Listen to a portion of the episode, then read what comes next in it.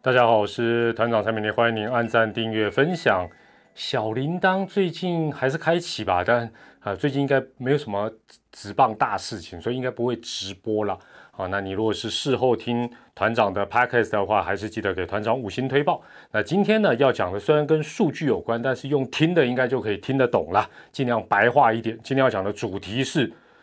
第一球魔人，第一球魔人到底是谁？后面一个大大的问号哦，也就是谁最喜欢打第一球，或者说谁打第一球打得最好？中华职棒打第一球的整体的状况又是如何？如果大家喜欢这个系列，我就继续做下去；不喜欢的话，今天就是第一集讲第一球，也是最后一集。好了，先开始讲，大家听话白了，参考者。那如果说讲到喜欢打第一球这件事情，哦，投手投出来的每一个打戏的第一个球呢，你第一个会联想到是谁？脑海里有浮现一些名字，对不对？现役球员里面呢，乐天桃园的郭彦文。应该是排在恐怕是第一位，不是第一，大概也是第二了哦。那有一段时间，他的外号甚至于叫做“一球锅”哦，就是他专门打第一球，非常喜欢打第一球。那这个到日本发展的这个大王呢，王伯龙在中职的时期，基本上呢，他也蛮喜欢打第一球。但是呢，大王转战到日本职棒就变小玉了，诶，他好像就比较不喜欢打第一球，人好像变了，是不是有这么一回事？另外呢？打第一球早期啊，这个中职早期比较代表性的人物啊，我我上网查了一下，大家的印象大概停留在是谁？火哥啊，国际赛最强的火哥张建民。那另外还有过去新农牛队的库隆曾华伟哦，这都算是大家呃比较有印象，跟郭彦文一样，就是很喜欢打第一球的人。那当然了，我们绝对不能忘记哦，中职的经典十大名言之一：球来就打。哎，听到球来就打这种人，会讲出这种话的人，第一球一定绝对不会放过嘛，对不对？所以呢，球来就打的陈金峰，哎，会不会是第一球魔人？那我们刚才提到的这些人呢，呃，原则上我们尽量的都跟大家来聊一下。那首先呢，当然我们先要定义一下这个主题了。那因啊，按理来讲啊，就是说所谓的第一球魔人哦，非常喜欢打第一球的，应该是指的是说某一位打者他在每一个打席里面。面对投手投出的第一个球，出棒几率特别高哦。只要他出棒，只要打了，基本上呢就叫第一球魔人。那例如啦，哦，举这个数据给大家做一个参考哈。例如二零一九年啊，等于算去年的这个大王啊，王伯荣所属的太平洋联盟的全联盟第一球的出棒几率是百分之二十六点一，你就记去掉尾数了，二十六了，你在那趴了。同一年，也是二零一九年哦，中央联盟全联盟的平均打第一球的出棒几率呢多少？二十六点七，其实只跟太平洋联盟差了零点六个百分点，所以呢，一样去尾啦。我们就把日本职棒二零一九年全联盟打第一球的几率，应该讲不是打，就是出棒第一球出棒的几率呢，大家就记百分之二十六，当做一个参考。换言之啊，差不多是四球里面会有一球就出棒哦，因为四分之一是二十五趴嘛，也可以讲说，比如说一个打者哦，假设他是联盟的平均值，他这场比赛可以打四个打席，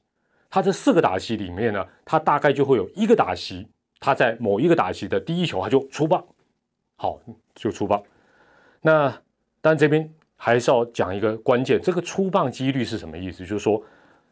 是不是好球还是坏球？这球有没有打到？打到哪里？打到观众席？打到你的头上？打到全垒打墙外？打到界外？打到对方休息室？或者是挥到空气，或挥到一只呃昆虫都不管，只管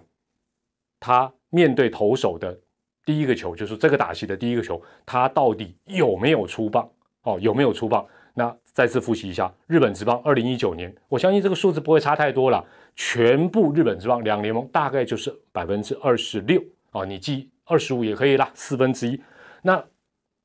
这时候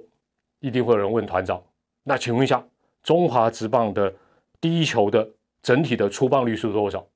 嘿，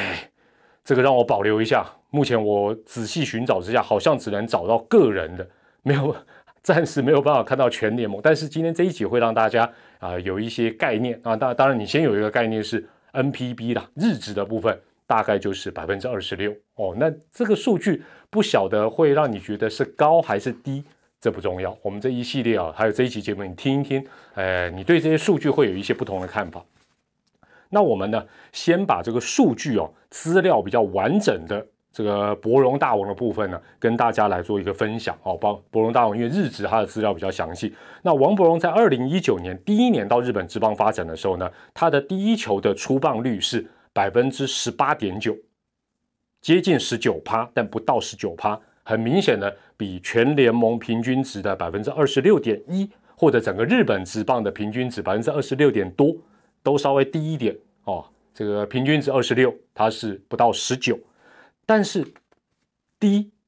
出棒率低，就代表没信心，就代表选球很仔细，就代表好或不好。那出棒率比较高，就代表哦很积极，美式球风就比较厉害，就是大棒子吗？其实不一定，其实不一定，因为我很快举一个例子。也举这个王伯荣队友的例子，可能大家比较熟悉。首先是一样是二零一九年的数据哈，大王的队友近藤健介。那大家大家知道近藤健介这个人呢是高上垒率、高打击率，而且向来都维持的相当不错。他在二零一九年同一年的数据哦，也就是出棒的几率，第一球的出棒几率呢，刚才大王是多少？十八点九，十九趴了。我们四舍五入十九趴，他多少呢？他是不到十五趴，十四点七，十四点七，所以。听到这个出棒几率大王比全联盟低，大家一定想：哎呦，大王不熟悉，哎，因为哦刚到人生地不熟，不熟悉，所以他出棒几率低，他想多看。哎，近藤健介不是菜鸟啦，打得又好，但他第一球的出棒几率基本上是不到百分之十五的。好，所以这个这个没有百分之百是有一些正相关了哈。那同一队里面的长打好手，大概都可以打个年度二十轰左右的这个大田泰士。大田泰是多少呢？嚯，第一球他的出棒几率三十五点九，差不多是王伯荣二零一九年出棒几率的两倍。出棒真的，你只能讲他出棒很积极，效果好不好？哎，一年能打个十轰二十轰，在每个职棒都可以活啦，都可以赚的很多钱啦。哦，那他是出棒几率非常高的一个选手。同场加演，大家一定想要知道啊，话题人物清宫信太郎。清宫信太郎二零一九年他的第一球出棒几率是多少？他比大田泰士更高，他是四十三点二，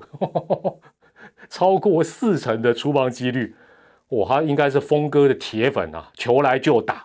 但是清宫打的好不好，大家就很清楚了。所以，呃，不管是王伯荣的十九趴，近藤健介的不到十五趴，大田泰士的三十六趴，跟清宫信太郎的四十三趴，基本上出棒几率跟成绩。没有一个绝对的相关性，这是很明显。那当然，我们如果呃用一些归纳法来看的话呢，一般来讲，第一球的出棒率哦，除了我们刚才讲到打者的习性、打者的击球策略、打者的选球能力等等等有关之外呢，大部分呢其实也是跟他打第一球的结果一定息息相关。简单来讲，如果呢你是一个打者，哎，你常常打第一球。很积极出棒，跟大田泰士或跟清宫信太郎一样，结果你的结果是好的，那一定会让你更有信心、更积极、更愿意去打每个打席的第一球。相反的，如果呢你的第一球打得爆烂啊，不是挥空就是鸟碰啊，不然就双杀，你还拼命打第一球，那你就是欠打嘛，是不是这样？教练也会阻止你。所有人也都会阻止你说：“哎，老弟啊，你买个怕得球哦，你第一球是等于是自杀自杀打法，所以结果一定会影响到呃，基本上你的整个打击的一个策略。那问题来了，那刚才我们讲到王伯荣二零一九年他的第一球的出棒几率是比全联盟的平均值要来的低，那是不是正是不是意思说他其实二零一九年第一球的打击成绩不好？其实不是哦，他其实打的。还真的蛮不错的，呃，他二零一九年第一球就是零好零坏的打击率是四乘七四，哎，快五成呢，十九之九。那你会想说，嗯，那为什么他不多打？哦，我们前面有讲到，这个说真的，我我我们我们合理的推销，很多呃乡民网友其实也在二零一九年的讨论，大概有点到。当然，我们正确的答案只有在王博文的心里面了。但是我们想。他绝对是不熟悉各队一海票投手，应该是最主要的原因。换句话讲，那是一个完全陌生的环境。我们我们这样算好了，王伯荣是在太平洋联盟六队当中的其中一队，扣除掉我先把跨联盟比赛，我们央联的先不要讲，就讲联盟他们内部的比赛。光在洋联，他要面对其他五队的投手，团长就盯紧，我还仔细去看了一下，一年哦，一年平均呐，日本职棒每一队。会上到一军的投手啊，当然有些人上上下下有人固定待一军，有的人投的多投少，不管。也就是说，会在一军亮相的投手，每一队平均大概二十六七个人，我们算二十七个人好了，二十七个人乘上日本火腿斗士队以外的五队，二十七乘五即巴沙扎狗诶，这一百三十五个对王伯荣都非常的陌生。一百三十五人的概念是什么？大概是中职四队规模。大王会遭遇到投手人数的两倍，而且是两倍以上。过去他在中职遇到的人，不但是只有这个一一三五的二分之一不到，而且这些人他都很熟悉。二零一九年他要面对的一百三十五个人，他大部分都没对战过，就算有，也是可能国际赛小小的碰个两次。所以他的第一球，我想从技术面来讲，从心态面来讲。从方方面面来讲，他的策略应该会想说，我稍微看一下会会对我比较有利吧。哦，那当然他的第一球打击率，二零一九年其实也并不差，所以这个会不会是他第一年的呃第一球的击球率比较低？哦，这个事实上当然我觉得可能性是蛮高的。那我们刚才讲到，不要忘记啊，日本之棒这个疫情影响之前，以前还有跨联盟比赛，换句话讲，联盟内的五队就几巴萨找过 A。跨联盟六队，哇，这个投手人数是两百多个，他有有可能会遇到，当然不见得实际上那一年都会遇到，但是你可以想象那个挑战，说真的是对他来讲是非常非常的一个巨大。所以二零一九年，呃，从这个角度来看，王伯荣他第一球变成不不当中职的第一球魔人哦那样的形态，他多看多选球，基本上是有他的一个呃原因在其中。好，那我们如果用打数哦打数。这个来做一个换算的话呢，二零一九年王伯荣第一球打出去之后，如果是成立成为一个打数，占他所有的该年度的一个打击数呢，占了大概多少？百分之六，百分之六。那你刚才说，哎，他出棒率不是什么快要十九，怎么这个呃打第一球的打打数只占百分之六啊？因为有时候会挥空嘛。我们刚才讲到，你打不见得会打到场内，你可能打成界外，你可能挥空。那基本上就那就不算在零好零坏里面，可能就要往后再延伸哦。所以这个部分当然或许有机会再仔细跟大家讲。总而言之，他的第一球的打数只占他所有打数的百分之六，基本上算是蛮低的。那隔了一年来到今年的二零二零年，王伯荣的第一球的打击策略，其实我们从春训的时候他就已经讲到，他的打击教练也好，他自己也跟媒体讲，他原则上是。盖一朵爱爬，还要比较积极一点的，比较豪迈一点的出棒。那他的出棒确实比第一年来的更加积极。一样看打数，刚才讲说他二零一九年只占六趴，来到二零二零年，他第一球的打数占他所有的打数从百分之六上升了快一倍，来到了百分之十一点五。其实也没有特别高哦，但是比前一年来讲已经高出了快要一倍。那成绩呢？哎，会不会因为为了打第一球而打第一球，成绩反而往下掉？单纯看他零好零坏的第一球打击率，其实没有退步，五成，刚好五成打击率，但打数很少，因为大家都知道，二零二零年大王打的呃次数不多哦，上场机会不多，所以他是十支五哦，所以整体来讲，呃，这个数据当然硬要跟二零一九年来比，因为参考的样本变成突然少太多。所以也只能够大概去感受一下，他在环境比较熟悉之后，策略看起来应该也是有一些改变。那有些球迷啊，可能过去也是原名朋友哦，这个脑筋很好，一直讲说大王哦，基本上跟郭彦文一样，在中职的时期很喜欢打第一球。基本上呢，到日本之后，大家都亏他啊，亏小玉说什么一看二碰三挥空哦，第一球看，第二球碰，第三球挥空哦，第一球都是看都没打。基本上在中职的这个印象是正确的。那如果跟日职这两年比，那当然会有一种很大的一个落差感。我们来看中职的部分呢，王伯荣二零一五到二零一八，他在中职发展的这四个球季，首先他平均打击率嚯高达三乘八六三八六，他在中职这生涯哦，目前这四个球季的第一球的打击率更是高达多少？四五八三八六的被细寡的跟他西朗，他第一球的打击率更高达四乘五八，而且是四个球季累积一个比较大量的一个样本。那如果用打席数来换算的话呢，王伯荣在中职的第一球的打席数的占比就超过了百分之十五。那刚才讲到他在日职第一年大概六趴，第二年是十一点几趴，但中职的四年他是十五趴以上。所以，我们如果从王伯荣日本跟台湾的这些成绩来做一些对照，只能讲，这大家其实也都很清楚，中职队伍少，投手的生面孔自然就少，好的陌生投手，好的投手当然更少，所以整体来讲，我们的环境对投啊对打者是相当的有利，尤其是如果你本身是有不错的一个打击能力，绝对是很占优势。好，那这是在王伯荣的部分呢，我们也透过日本职棒的数据。还有他在台湾的数据，我们让大家做一个对照，大家对这个第一球的打击跟出棒几率基本上有一些概念之后，我们谈一下大家这个最津津乐道的一球锅郭彦文，还有一定要讲一下球来就打的峰哥啊，峰哥是不是如传闻当中的球只要投过来他就打？首先讲一下郭彦文。郭颖文从二零一一年到二零二零年呢，平均的打击率是三乘零四，刚好过三乘一点，因为今年有点拖累了哈，三零四。他的第一球打击率是高一些些了，三乘三四，所以其实他没有像王伯荣呃落差这么大，就是说那个第一球打击率跟平均打击率落差这么，还有比较好，但是好一些些。那王伯荣是四乘五八嘛，第一球的打击率是四乘五八，那但是他的占比呢，大家的印象。也确实没有错。郭彦文的第一球的打席数，在这么多年下来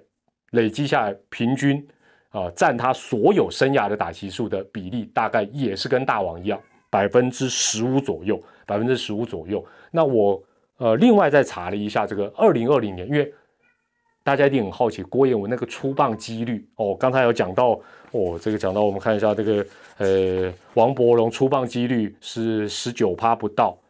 近藤健介十四点七，大田泰是三十五，清宫信太郎哦，球来就打四十三点二哦，这是二零一九年的数据。那二零二零年我查了一下，郭彦文的出棒几率，第一球的出棒几率，他才叫做球来就打四十八点四，差不多两球两个打击里有一个打击，他第一球一定会出棒哦。这当然这是单二零二零年，我其他我还没来不及整个去查。大家有兴趣，我再继续做这个专题了。哦，四十八点四哎，那第一年啊，今年二零二零，大家都知道郭彦文打击率算是生涯一个比较低谷，但他第一球的打击率今年还是高达三成四一哎，基本上还是跟他的呃生涯平均值的这个第一球的打击率是差不多。那大家都知道他今年平均打击率才荡到两成六八，比他平均值低很多，但是他今年还是毫不畏惧的在第一球的出棒几率呢。哦，我在想他生涯搞不好会有，搞不好会有哪哪几个球季，搞不好第一球的出棒几率五成以上也说不定，因为他今年状况不是那么好，他都有四十八点四，哦，轻功都被他甩在后面了，好不好？哦，那当然，我们如果从生涯整体的一个状况来讲，郭彦文打第一球啊，并没有像王伯荣。啊，在中职的那四年占有那么大的一个优势啊，那当然这个详细的一些探讨，或许呃还可以找机会从不同角度来看。好，这是在郭彦文的部分，哇，真真可怕。换句话讲，郭彦文如果那天打四个打席，他会有两个打席的第一球他就出棒。其实这个东西，中职其他球队的投手知不知道？大概也都知道啦。这个大家只是用不同的方法来应对了。好，接下来我们来讲球来就打的宗师陈金峰风炮。风炮呢？他在二零零六年到二零一六年呢，首先他的平均打击率是三乘零四，在中职了。哎呦，跟郭彦文一模一样。然后呢，他的第一球打击率哇就厉害了，四乘三七。所以呢，虽然他这个平均打击率跟郭彦文是一样，但是呢，他第一球的打击率看起来账面上小输给王伯荣一点啊。王伯荣是四五八嘛，他是四三七，但是陈金峰的平均打击率跟他第一球的打击率。落差进步是应该讲落差是非常大，换句话讲，换句话讲，他不是真的完完全全球来就打，他是好球来他就打，他的效果是很棒。而且呢，不要忘记哦，中这个峰哥的中职生涯跟大王那四年的弹力球世代环境是有差的，环境是有差的。那这个既然他是球来就打，那我也用打席数来帮峰哥换算一下他的生涯的打击数跟他第一球的这个。打击的一个比例来换算的话，刚刚我们不是讲到大王啦，跟呃郭彦文大概都十五趴，都算是比较高。那陈金峰是只有占了十一点七趴，并没有特别高，跟平均值，呃，我想跟全联盟平，我虽然我还没有整个下去算，但是不会高太多，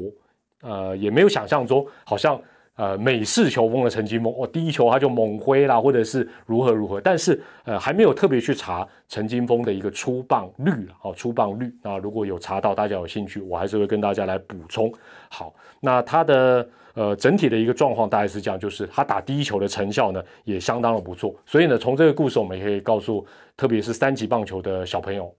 不管你的偶像是陈金峰也好，还是张泰山也好。像这种打击天才，有时候他们讲的要诀或名言，你不是天才，千万不要直接照做。峰哥的球来就打，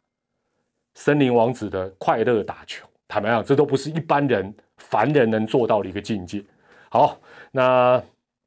基本上呢，我们这一集哦，这个做一个重点的复习哦，重点的复习，这个第一球的这个打击数，如果占他整个球技或生涯的打击数来到十五趴。基本上呢，就已经算是呃回推起来，他的第一球出棒几率应该会是一个蛮高的一个状况，算蛮爱打的。那十一趴左右，很可能是一个大概的一个平均值哦。所以十一趴跟十五趴，这是用第一球的打席数下去换算。至于出棒几率的部分呢，呃，再让团长稍微详查之后呢，再跟大家来报告一下。但是我们先查到的就是郭彦文，二零二零年第一球的出棒几率居然快要五成。真的是一个蛮吓人的一个成绩。那当然了，这些所谓第一球魔人呢，绝对都在打第一球上面有尝到甜头，也就是他们的第一球的打击率，不管是刚才讲到峰哥也好，王伯荣也好，郭彦文也好，他们都尝到甜头，尝到甜头，当然也因此他们会比较积极的做这样的一个进攻。那其他球员跟各队的，